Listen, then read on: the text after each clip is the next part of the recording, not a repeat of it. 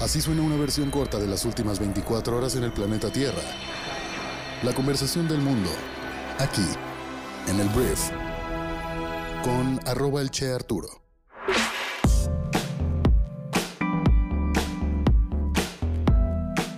Muy buenos días, bienvenidos a esto que es el Brief para este miércoles 14 de abril.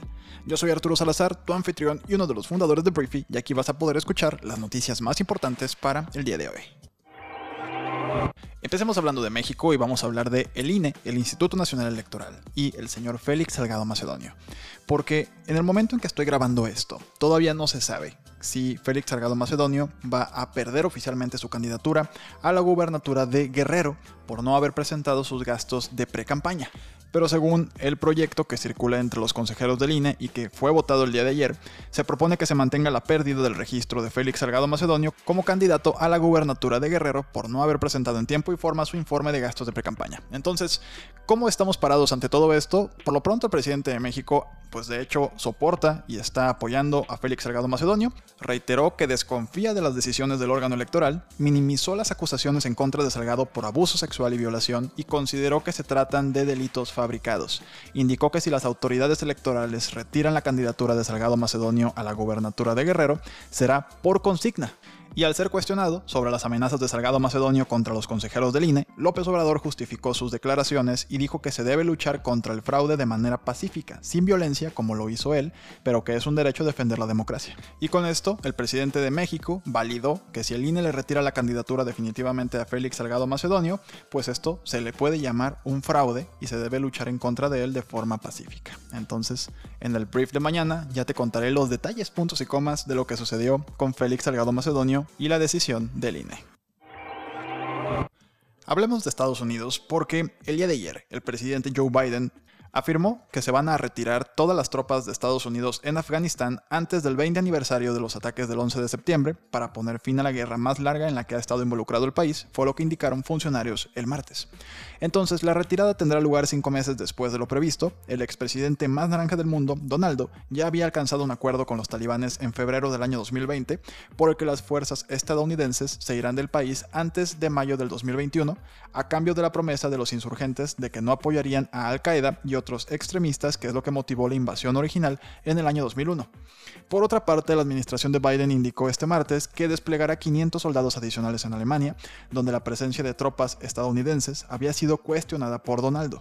El anuncio es contrario a la postura de la presidencia de Trump, quien criticó constantemente el bajo aporte financiero de Alemania para su seguridad y en el marco de la OTAN. Entonces Donaldo planeaba reducir la presencia militar estadounidense en el país europeo, una herencia del fin de la Segunda Guerra Mundial pero pues aquí Joe Biden le está dando en contra a la administración anterior.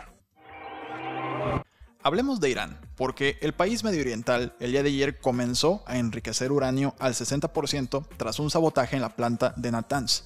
El anuncio que se hizo al Organismo Internacional de Energía Atómica es que comenzarán a enriquecer uranio al 60%, fue lo que dijo la agencia oficial de prensa iraní, entonces dos días después de un sabotaje de su planta de enriquecimiento de Natanz del que acusa a Israel un 60% para que entender qué significa esto, un 60% de refinamiento en uranio eh, lo pondría en condiciones a este material de pasar rápidamente al 90% o más, que es la condición necesaria para la utilización de este mineral con fines militares, o sea, bombas atómicas.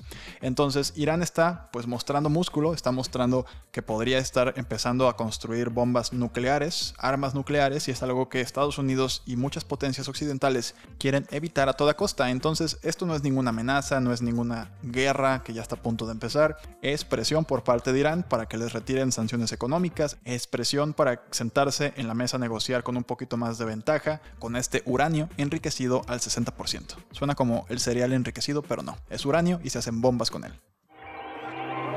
Hablemos de la vacuna de Johnson Johnson porque el día de ayer la Administración de Alimentos y Medicamentos, por sus siglas en inglés es la FDA, y los Centros para el Control y Prevención de Enfermedades pidieron que se pausara el uso de la vacuna Johnson Johnson después de que seis receptores en los Estados Unidos de más de 6.8 millones desarrollaron un trastorno raro que involucra coágulos en la sangre. Repito el número para no provocar pánico. Estamos hablando de seis pacientes entre 6.8 millones de personas que recibieron la vacuna. ¿ok? No, no, es como que a todos les pasa, porque luego existen estos números y la gente ya se circula en WhatsApp, sobre todo, que la Johnson Johnson es dañina y que te va a dar un coágulo sí o sí, tranquilos. 6 entre 6.8 millones desarrollaron un trastorno raro. Entonces, ante todo esto, em, pues la gente se empezó a preocupar acerca de las metas de vacunación de Estados Unidos. Y ayer afirmó la Casa Blanca que el freno de la vacunación de la Johnson Johnson no impactará el plan de vacunación. Agregó que el gobierno está en camino de continuar administrando 3 millones de vacunas por día y cumplir con la meta de el presidente Joe Biden de aplicar 200 millones de vacunas para su día número 100 en el cargo. Entonces no me queda más que sentir mucha envidia, 3 millones de vacunas al día, al wow. Hablemos de arte, porque hay un tema que está efervescente en toda la industria y el mundo del arte. Los expertos en arte creen que una pintura encontrada en una subasta española la semana pasada puede ser una obra original perdida de Caravaggio. Si no sabes quién es Caravaggio, no pasa nada, pero es un, es un pintor muy importante. Entonces la pintura se retiró de la subasta, donde debía tener un precio de referencia de 1.500 euros. Ahí iba a empezar la subasta, en 1.500 euros. ¿Cuánto iba a subir? ¿10.000 euros tal vez? y ahora más bien se va a analizar su autenticidad. La pintura se atribuyó inicialmente a un discípulo del pintor español José de Rivera, quien estuvo más activo después de la muerte de Caravaggio en 1610. Si se descubre que la obra es un Caravaggio legítimo, probablemente encontrará un nuevo hogar en el Museo del Prado en Madrid, España, y es una obra que valdrá millones y millones de dólares. Y bueno, hablemos de una noticia que el día de ayer sacudió al mundo. Japón afirmó, anunció este martes, un plan para liberar aguas residuales radioactivas tratadas de la planta nuclear de Fukushima dañada en el Océano Pacífico a partir del año 2022. A partir de finales del año 2022 es cuando quieren empezar a vertir estas aguas residuales en el océano y las autoridades dijeron que arrojar el agua al océano es la solución más razonable ya que el gobierno busca desmantelar la planta, un proyecto que llevará décadas. El plan obviamente inspiró críticas inmediatas de grupos ambientalistas, pesquerías japonesas, Corea del Sur y China, pero Japón está firme y probablemente lo empiecen a hacer a finales del año 2022. Hablemos de dinero, porque tal vez recuerdes a este enorme barco llamado Ever Given que bloqueó el canal de Suez, uno de los pasos marítimos más importantes del mundo. Y bueno, duró algunos días, afectó la logística del mundo, había muchos barcos que no podían cruzar entre el Mediterráneo y el Mar Rojo, me parece es. El tema es que Egipto está reclamando una indemnización de 900 millones de dólares por el bloqueo del canal de Suez. Las autoridades incautaron este megabuque que en marzo bloqueó el canal por casi una semana, a la vez que exigieron una compensación de esta cantidad, 900 millones de dólares.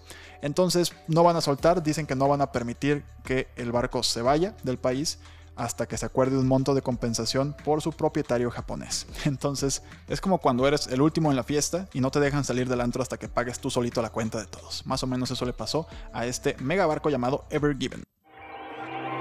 Hablemos un poquito de fútbol porque ayer se jugaron los cuartos de final de vuelta de la Champions League, el torneo de clubes más importante del mundo.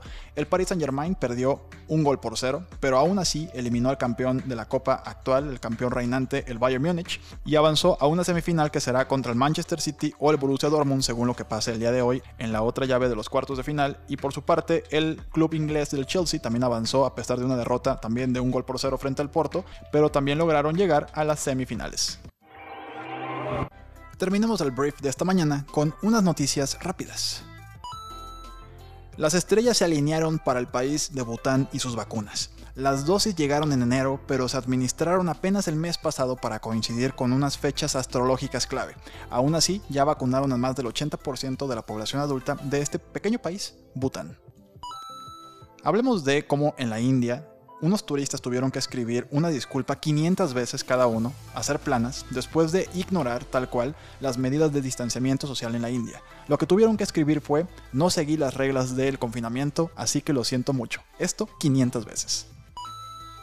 Un pasante de la NASA se robó unas rocas lunares por un valor de 21 millones de dólares y todo con la excusa de tener sexo con su novia sobre ella y decir que lo hicieron en el espacio, en la luna. Un streamer de Twitch se puso a la venta como arte vivo. Está dispuesto a ordenar tu muro con un stream en vivo durante 5 años por 5 millones de dólares. Mick Jagger y Drake Grohl se han unido en un nuevo y divertido sencillo llamado Easy is Lizzy. El receptor abierto de la NFL Julian Edelman, quien jugó durante 12 años con los New England Patriots y ganó 3 Super Bowls, anunció su retiro el lunes. Spotify está lanzando su primer dispositivo como una oferta limitada. Es un gadget eh, con Bluetooth controlado por voz para tu automóvil llamado karting. Y bueno, esta fue la conversación del mundo para este miércoles. Espero que te haya gustado, que te genere mucho valor y si quieres conocer más acerca de cualquiera de estas noticias, puedes hacerlo gratis en nuestra aplicación móvil. También puedes suscribirte a nuestro newsletter en briefy.com y si quieres suscribirte durante 30 días completamente gratis a nuestra plataforma, puedes utilizar el código ELCHEARTURO, que es mi username tanto en Twitter como en Instagram, para que te invitemos los primeros 30 días al suscribirte en briefy.com. Por lo pronto, gracias por estar aquí una vez más. Espero que tengas un gran día y nos escuchamos el día de jueves, en la siguiente edición de esto que es el Brief. Yo soy Arturo. Adiós.